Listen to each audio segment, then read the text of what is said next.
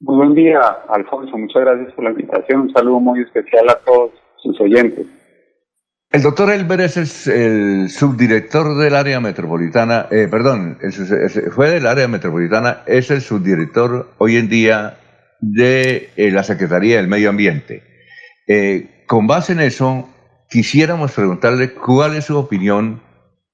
frente a la suspensión por parte de la Corporación de la Defensa de la Meseta de Bucaramanga, con la vigilancia y la Contraloría, de las obras que se estaban realizando o se están realizando en los cerros orientales.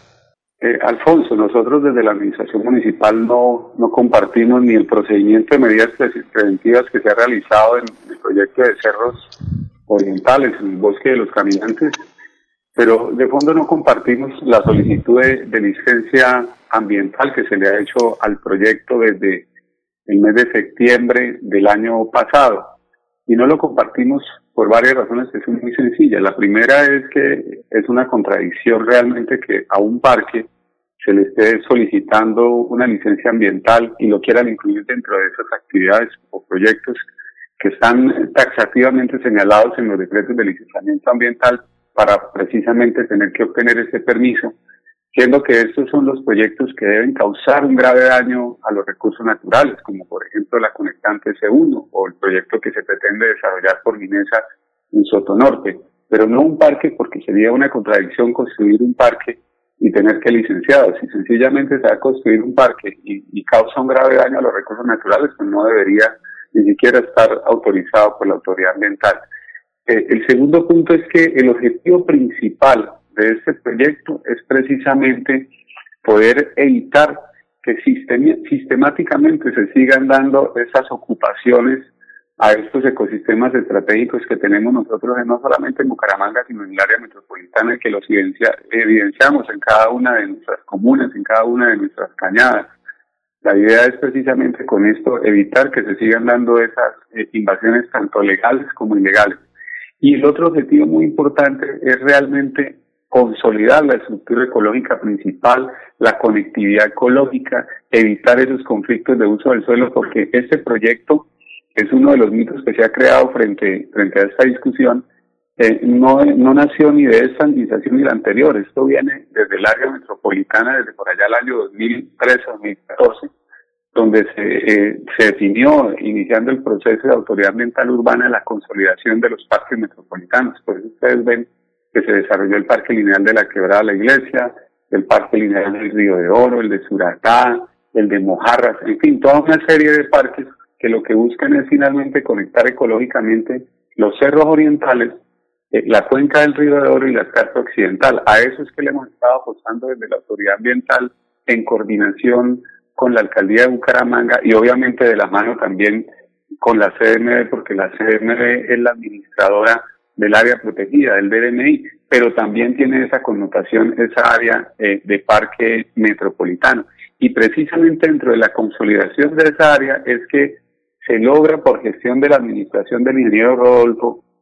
y de Manolo Azuero que 43 hectáreas que eran privadas, que eran de la empresa urbana, pasaran a ser del municipio y se establecieron ahí donde va a quedar precisamente ubicado ubicado el parque el parque de bosque de los caminantes. Entonces eh, digamos que estos estos, estos son realmente los principales objetivos que tiene que tiene este proyecto. La actuación de la alcaldía ha, ha sido siempre transparente. Desde el 2017 Alfonso se le presentó el proyecto a la CMB y ellos desde el 2017 hasta el 29 de marzo del 2019 lo estuvieron evaluando, lo estuvieron conociendo, entonces no, no, no encontramos, no, tenemos una explicación lógica del por qué, si lo conocieron tanto tiempo, permitieron el cambio de zonificación, se hicieron los análisis de los beneficios ambientales que tiene el proyecto. Eso salió en, una, en un acuerdo del Consejo Directivo de la CNB del 29 de marzo del 2019. Ahí ellos aceptaron que se le quitara la, el uso de, de, del suelo que tenía el DNI más restrictivo, que era preservación, y se pasara a un suelo de uso público con una, con una subzona de recreación. O sea, esto no, digamos que el proyecto no es que haya estado escondido, es un proyecto que viene ya de hace varios años y que se trabajó con la CNB. De hecho, inclusive, pues ellos no han perdido la administración de ese RMI y casi que, que ese sería un trabajo que tendríamos que hacer coordinadamente con ellos. Una vez sale también ese acuerdo de la CMB, la alcaldía también saca un decreto donde genera unas obligaciones a las diferentes dependencias de la administración para que administren, para que vigilen ese parque, para que trabajen coordinadamente con la CMB en cuanto a los requerimientos que ellos hicieron durante esos tres años que lo evaluaron. Entonces, digamos que este parque tiene además una connotación de un parque muy botánico, o sea, no, no, es, no es un parque que se va a llenar eh, de gente todos los días, de 3.000, 4.000 personas, como se ha dicho, no, eso va a tener unas restricciones y va a ser para la contemplación, va a ser para, para, para el estudio, para la investigación, para, para la educación ambiental. O sea, la idea es también llevarle a toda esa zona un proyecto que los beneficie socialmente y que logremos consolidar realmente, como dije en un comienzo, el tema de la estructura ecológica principal. Mire, acá hay que hacer otra, otra reflexión y yo lo estuve mencionando ayer en varios medios de comunicación, que mientras nos concentramos a pedirle eh, licencia ambiental a un proyecto de parque como este, al otro lado de nuestra ciudad se sigue desarrollando un proyecto con una empresa llamada Istracon, donde están eh, destruyendo los estoraques que quedan al frente de la Secretaría de Tránsito. Es un, es un proyecto que también estaba en una zona, en una zona de área protegida y va a terminar siendo un, una estación de servicio. Entonces es un poco como el llamado a, a, que conscientemente analicemos realmente cuáles son los beneficios de esos proyectos, porque mientras en Medellín están declarando áreas, áreas protegidas urbanas y están garantizando la conectividad, acá realmente digamos que nos empezamos a encontrar con estas dificultades para poder avanzar realmente en lo que va a garantizar, porque esta conectividad ecológica es realmente la que garantiza que nosotros podamos tener una Bucaramanga sostenible, una Bucaramanga para el futuro, porque esa conectividad es la que hace que, que las aves, las mariposas regresen a las zonas, a los parques urbanos y muy cercanas a nuestras casas. Pues, doctor Elber, estamos hablando a las 6 y 12 minutos con Elber Panqueva, subdirector de Medio Ambiente, la Secretaría de Medio Ambiente. En consecuencia, debido a la terminación de, la Corporación de la Defensa de suspender los trabajos, ¿ustedes continuaron con los trabajos o, no, o lo pararon? No, nosotros ayer, digamos que respetuosos de, de esas actuaciones, decidimos, decidimos suspender mientras eh, desarrollamos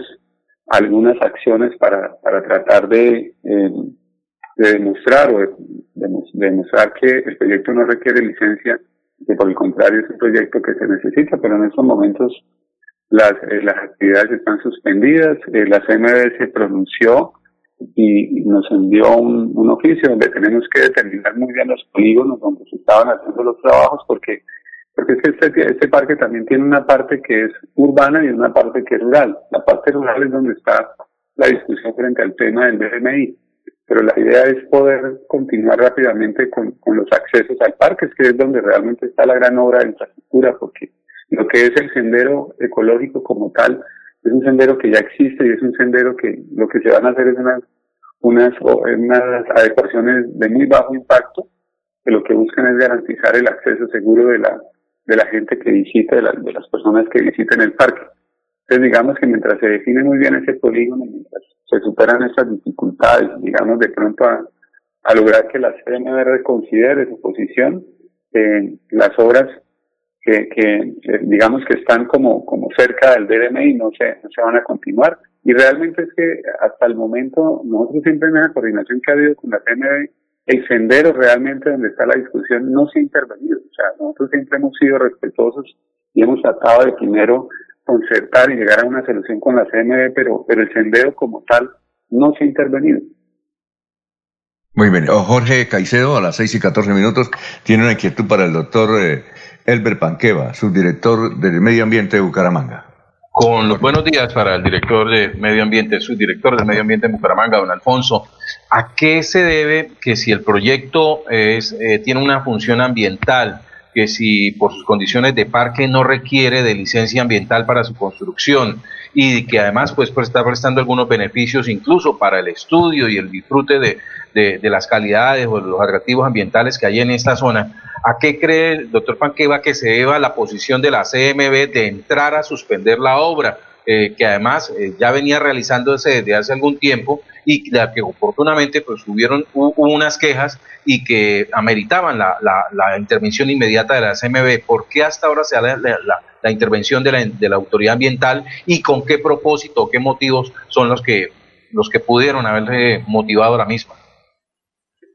Bueno, es, precisa, precisamente esa fue la solicitud de reconsideración que le pedimos a la CERNE, donde les ponemos una serie de argumentos de tipo técnico y de tipo jurídico ambiental para tratar de entender esa explicación, porque nosotros realmente no entendemos cómo después de tres años que ellos evaluaron el proyecto, eh, otorgan el, el acuerdo que cambió el, el, hizo el cambio de zonificación de, del suelo, del DRMI, de zona de preservación a de uso público con subzona de recreación,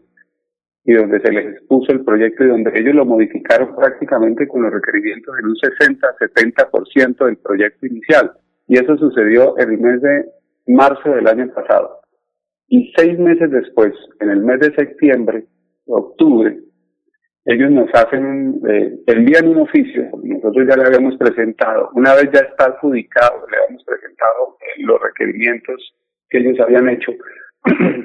y eh, adicional a, adicional a eso, digamos que había pasado esos seis meses entre que ellos otorgaron el cambio de zonificación, seis meses llegaron al mes de septiembre, octubre, y simplemente con, un oficio resultan extrañamente eh, pidiendo una licencia ambiental con base en una interpretación que consideramos nosotros inadecuada y que no se ajusta a derecho de, un artículo que tiene el, el decreto que señala cuáles proyectos, obras o actividades requieren de licencia ambiental. Digamos que esa explicación es la que no nos damos cuando la naturaleza de los, de los proyectos que requieren licencia ambiental es que son proyectos que causan un grave daño a los recursos naturales y este no es el caso del, del Parque de los Cerros Orientales. Entonces, eso es lo que precisamente nosotros le presentamos una serie de argumentos para votar la vía gubernativa y estamos esperando que, que nos lo respondan. Y así, así también se les ha respondido a los entes de, de, control que han solicitado información del municipio. Pero no, no entendemos realmente cuál cuáles son las razones del por qué, después de, de ser evaluado el proyecto durante más de tres años, eh, un día cualquiera eh, aparece una solicitud de licencia ambiental. ¿Motivación eh, política podría estar dentro de esas opciones? Le, le, tenía esa pregunta Jorge, que como él responde en el sentido, da las consideraciones, y la, la, pregunta suya, excelente. ¿Cierto, Jorge? Que según eso hay una motivación política, ¿no? Pues mire, mira, mira, Alfonso, mira Alfonso que, que una de las cosas o de los movimientos que se están dando a nivel de país, a nivel mundial, es tratar de que los conflictos ambientales no sean politizados porque porque eso sería condicionarlo a unos intereses personales y eso y eso, es muy grave para el medio eso sí es realmente muy grave para el medio ambiente. Pero sí causa curiosidad que precisamente ese requerimiento eh, le llegue a la administración municipal en el mes de septiembre y octubre cuando precisamente se estaba dando, eh, el proceso electoral estaba en, su mayor momento como, como de efervescencia y calor, por decirlo de alguna manera. Y adicional a eso, que en eso, para esa fecha también se había agudizado el conflicto de, entre autoridades ambientales, entre el área metropolitana y el y la CMD por, digamos que esa discusión jurídica que existe por el tema de la pobreza ambiental. Pero bueno, nosotros quisiéramos pensar que, que eso no es así y que obedece realmente al criterio objetivo y, jurídico y técnico que debe tener una entidad a la que yo aprecio mucho porque fue donde me formé, que es la CNB. Yo creo que, yo creo que eso es eh, parte de las, de las reflexiones que tenemos que hacer, así como lo, lo que ha sucedido también con, con todos los cambios de uso del suelo que han habido sistemáticos del DMI. Eso es un tema que simplemente con, con ir hasta Girón o andar por el anillo vial nos vamos a dar cuenta qué ha pasado con nuestra estructura ecológica principal y el ejemplo que les estaba colocando hace un momento, solamente es ir ahí al frente hoy en día, ahí al frente de tránsito y vamos, a ver que están haciendo una obra que está impactando de una manera impresionante los, los estoraques que eran suelo de protección y que, digamos el procedimiento que, que hizo la CNB le cambiaron el uso del suelo para volverle una estación de servicio. Yo creo que el, el tema realmente de esos conflictos de uso del suelo más allá de la discusión de, de lo que está sucediendo con, con, el Parque de los Cerros Orientales, es mucho más profunda porque realmente lo que estamos tratando es de, de, evitar que se siga destruyendo nuestra estructura ecológica principal, que es lo que va a garantizar, por lo repito, la sostenibilidad de la ciudad. Acá no es solamente pensar en el agua o pensar en, en, el aire, no, tenemos que pensar en los cinco recursos naturales. El tema de árboles y de conservación de estaciones es la que hace que realmente se den esas dinámicas ecosistémicas que, garantizan realmente la consolidación de la estructura ecológica principal para el futuro. Creo que la discusión le ha faltado que le demos un poco más de altura técnica a esta discusión y que nos desprendamos un poco de todos esos intereses eh, particulares y políticos para, para lograr realmente que empecemos a construir la, la, Bucaramanga ecológica que necesitamos. Jorge, con base en la pregunta suya sería, quiero creer que no es una decisión política lo de la CMMB frente a los cerros orientales, para no comprometerlo a usted, doctor, ¿no? Porque eh, en su, en su conciencia dirá que no es publicable, este es un fallo político. Pero si lo dice, lo mete en el lío, ¿no? Hay una pregunta, Pues Alfonso, ese, ese es un tema, ese es un tema yo creo que, que, está tal vez yo creo que sobrediagnosticado, ¿no? O sea, eh, hablar de, todos esos temas en nuestro país es, casi que una, una redundancia y, y miren nada más el tema, por ejemplo, en Inesa, como hemos visto que la ANLA y el gobierno nacional quieren a toda costa eh, otorgar la licencia en el páramo de Santurbán. O sea, eso y vimos cómo Santos fue y negoció con los árabes precisamente el desarrollo de este proyecto. O sea, ese es el gran problema que hay en, en estos momentos y los que estudiamos el derecho ambiental y trabajamos en el tema del medio ambiente ya hace muchos años. Eh, vemos como un riesgo eh, muy complicado para, para el tema de la protección y el efectivo control de los recursos naturales, de la administración de los recursos naturales. Que este tipo de decisiones terminen siendo es unas decisiones con intereses personalistas o políticos. Ese es un, ese es un gran riesgo y yo creo que yo creo que no se necesita dar una explicación porque eso está sobrediagnosticado, pero también casi que es una redundancia hablar de eso que permanentemente ocurre en nuestro país y, en todas partes. Eh, doctor Julio, ¿qué iba a decir? Sí, Alfonso, es que eh, oyendo al doctor, eh, creo que la, la gran discusión, independientemente de las bondades del proyecto o de que en otras partes se hagan, eh, se ejecuten obras que sí afectan gravemente al medio ambiente. Yo creo que la discusión que se plantea en este momento es, eh, es la siguiente, Alfonso. ¿Quién califica si hay impacto grave al ambiente o no? ¿En qué sentido la pregunta? Eh, le entiendo al doctor Elber que la administración considera, en tanto es la entidad ejecutora de la obra, que no hay impacto ambiental y que por consiguiente al tenor de la norma, creo que es el decreto 2820, si no estoy mal, doctor, usted me corregirá, que al tenor de esa norma eh, no requiere solicitar licencia ambiental, porque a juicio de la administración el parque no causa ningún impacto. Es más, él lo dice, es contradictorio, un parque va justamente al desarrollo y al mantenimiento de un buen, de un buen ambiente. Pero la pregunta es, ¿quién califica la gravedad del impacto? ¿Quién hace la obra, en este caso la administración o la autoridad ambiental que tiene la misión y la función de vigilar efectivamente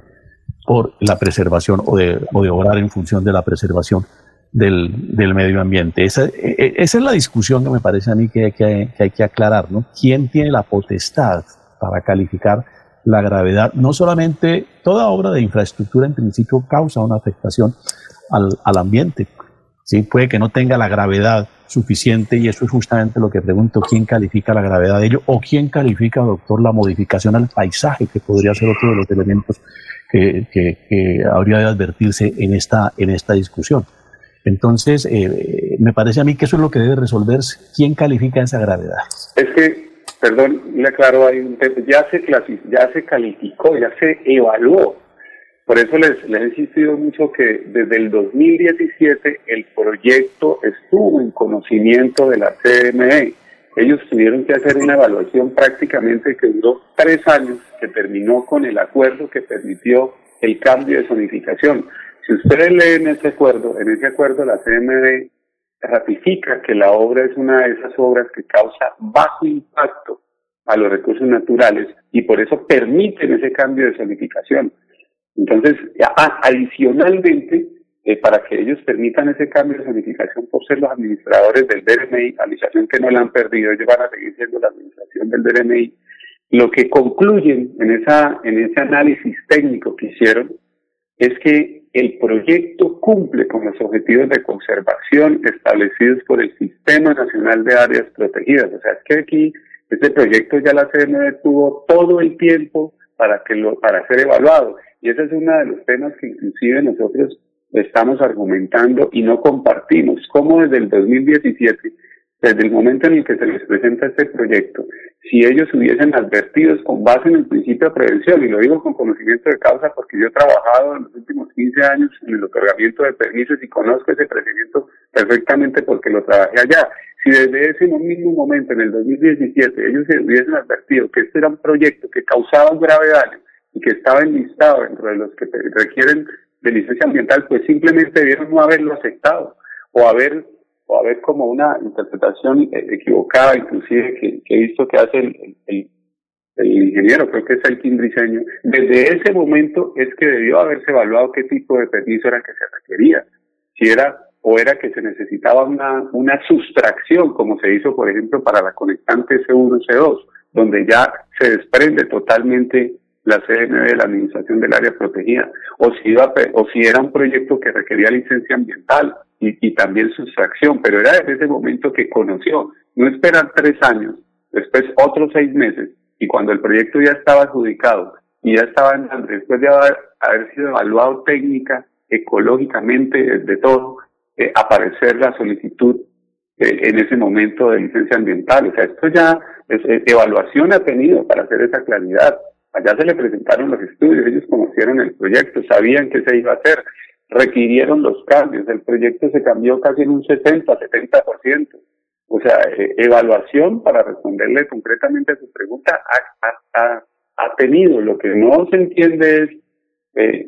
realmente por qué en esos tiempos y en ese momento se exige eh, un trámite tan complejo como la licencia ambiental y más para un parque. Esto es un contrasentido. Yo estuve revisando las diferentes autoridades ambientales en la ANDA y les parece la cosa más, más extraña del mundo solicitarle una licencia ambiental en parque. Doctor Elber, muchas gracias, muy amable. Alfonso, muchas gracias un saludo muy especial a todos. Muchas gracias por la invitación.